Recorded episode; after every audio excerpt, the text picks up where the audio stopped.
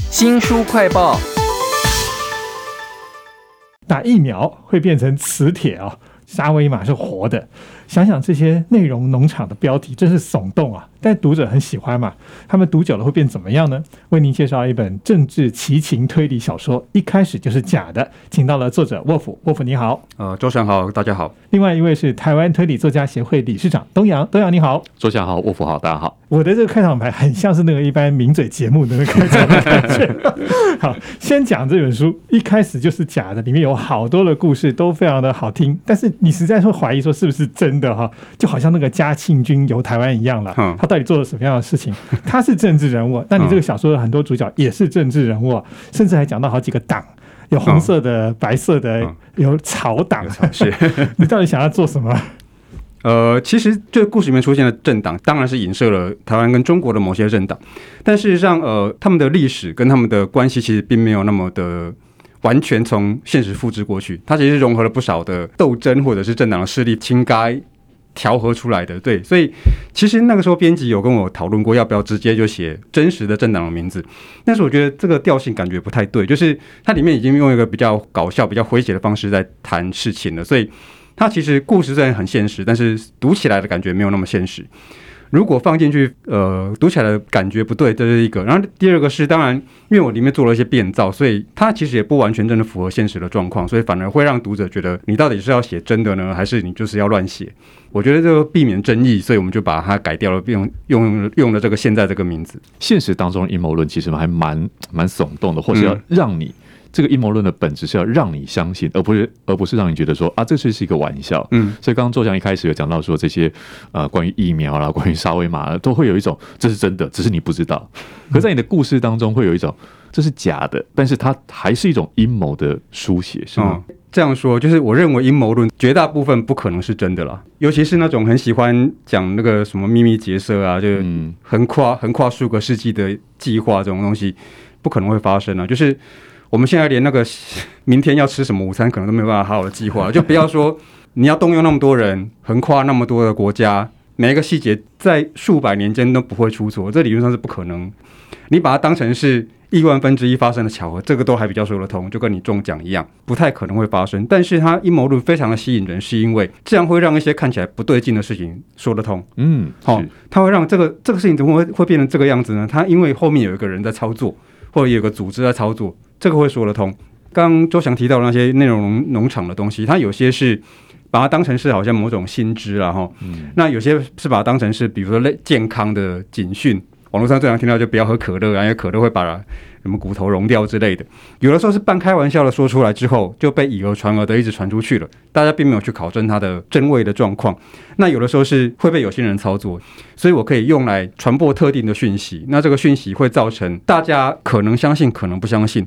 但是就是这个可能相信，可能不相信的时候，最是危险。就是我会流传这个讯息，但是我不知道它的真伪。但是我因为我觉得它好像很好玩，或者是好像很重要。我就流传出去了，越多人知道接到这个讯息，就越有可能有人相信它是真的，或者是就越有很多人不是很确定它是真假，他就干脆把它当成是不知真假的一个状况。那接到了一个无法判定真假的讯息，对乐听大众来说其实是很危险的。因为我们会慢慢的，每次遇到什么事情，我们就用一个很直觉的方式去判定它了，这反而是不好的。是的，在来宾的第一阶段发言之后呢，真相到底如何？让我们来看一段 VCR。其实这个一开始就是假的，里头有很多的谜团。哦，是。我们先回播一下，有一个是八卦杂志的发行人，就死在他的旅馆里头了。是。这个里面有很多的疑点，都是你这个作家加工出来的。是。怎样会让我们觉得非常好看呢？怎样觉得非常好看？就是裸体加尸体。不是啊，就是你要让人家觉得编这个东西的时候，首先当然就是他为什么要去那个地方，他要去找谁？因为会有人听到一些可能讲电话什么的蛛丝马迹，就是他到底为什么要去那个地方，他要去见谁？那再是为为什么就死掉了？尸体被发现的时候，房间里面没有其他人嘛，哈，所以呃，明显应该是有人干了这个事情之后跑掉了。这个人又是谁？跟他原来要去见那个人是一样的吗？只要把这个东西慢慢的发现了一个好像是。这个样子的方向，然后有人出来推翻它，慢慢的，大家的疑惑会越来越多，然后兴趣就会越来越浓。这样子，大部分的小说作者会用这个方式，就是我一直丢东西去打击主要角色，那主要角色为了要解决这个冲突，他必须有回应，不管是他回避他，还是他去迎战他，还是他想办法去，我还没有什么能力，所以我去获得什么能力过来去挑战它，这个都是推进情节的方法。好像很多八卦报道也是这样写的哦。八卦报道就不一定了，这八卦报道有各现在有各式各样的手法，就包括我们最近才刚看到的，就是什么，比如说在脸书上有人发在某某公社捷运上拍到了清凉的照片，然后这个人就会被肉搜出来，就无可奈何的接受采访，然后就会马上连到他的 IG 的 IG，那可能也也在卖东西，嗯，哎，这个其实整个的 整个一套，它已经不是我真的有一个路人在往捷运上看到一个漂亮的小姐把她偷拍下来，这个已经不是这样的东西，他是利用偷拍这个行径。跑去行销个人品牌，对，这有一点广编的感觉。对对对，这广编稿。其实你的小说里头讲到内容农场，是。这也是一个新的这种媒体的形式，它已经快要变成不是新的了，还有更新的。对，就是内容农场是一个人为的产出，二方面它几乎可以用现在几乎可以用 AI 去做。我从各处搜集文章，然后重新组合，套给他一个呃相当耸动的标题。然后让他去赚流量，这样的东西其实现在在网络上面的操作已经变得更不一样了。就是 AI 的介入越来越多了。比我写一开始就是假的时候，它其实有不同的成长方式。而且我觉得大家对于有一阵子内容农场非常喜欢用的那个标题，其实大家看久也开始会无感。嗯，就是大家会开始避免去再再去点那个东西。那内容农场会想办法用新的方式。再去吸引你去点点击它，所以虽然可能还叫内容农场，但是操作手法已经越来越精致啊。是你自己写的这本一开始就是假的，其实我很注意到你的配角的描写，有时候比主角还更抢眼，是吗？毕竟那些什么阴谋论啊什么的，有时候读到后来已经有点累了。你写到那个国安局跟警察 都跑来了一个长得一模一样的人，就搞到主角有点混淆到难过的地步。那个呃。国安局跟警察那两个，那是一对双胞胎嘛？那就就长得一模一样，所以主角一开始就搞混了。这个其实是从比利时的漫画《丁丁历险记》里面来的，对，它是里面的一一个一对几乎一模一样的兄弟侦探。然后把他们接来这边，然后他们在漫画里面其实一直在说他们并不是什么兄弟或者是什么关系。我觉得那个东西的设定非常的有趣了。嗯，还有一个女教练啊，明明就只是拳击手哦，结果你也给她埋了个伏笔，就是她每次听这个主角在讲述查到的案情的时候，她都可以给出非常适切的意见。是，这个是我觉得另外一个有趣的东西，就是呃，我们自己生活在自己的这个职业当中，让我们的社交圈可能会有限。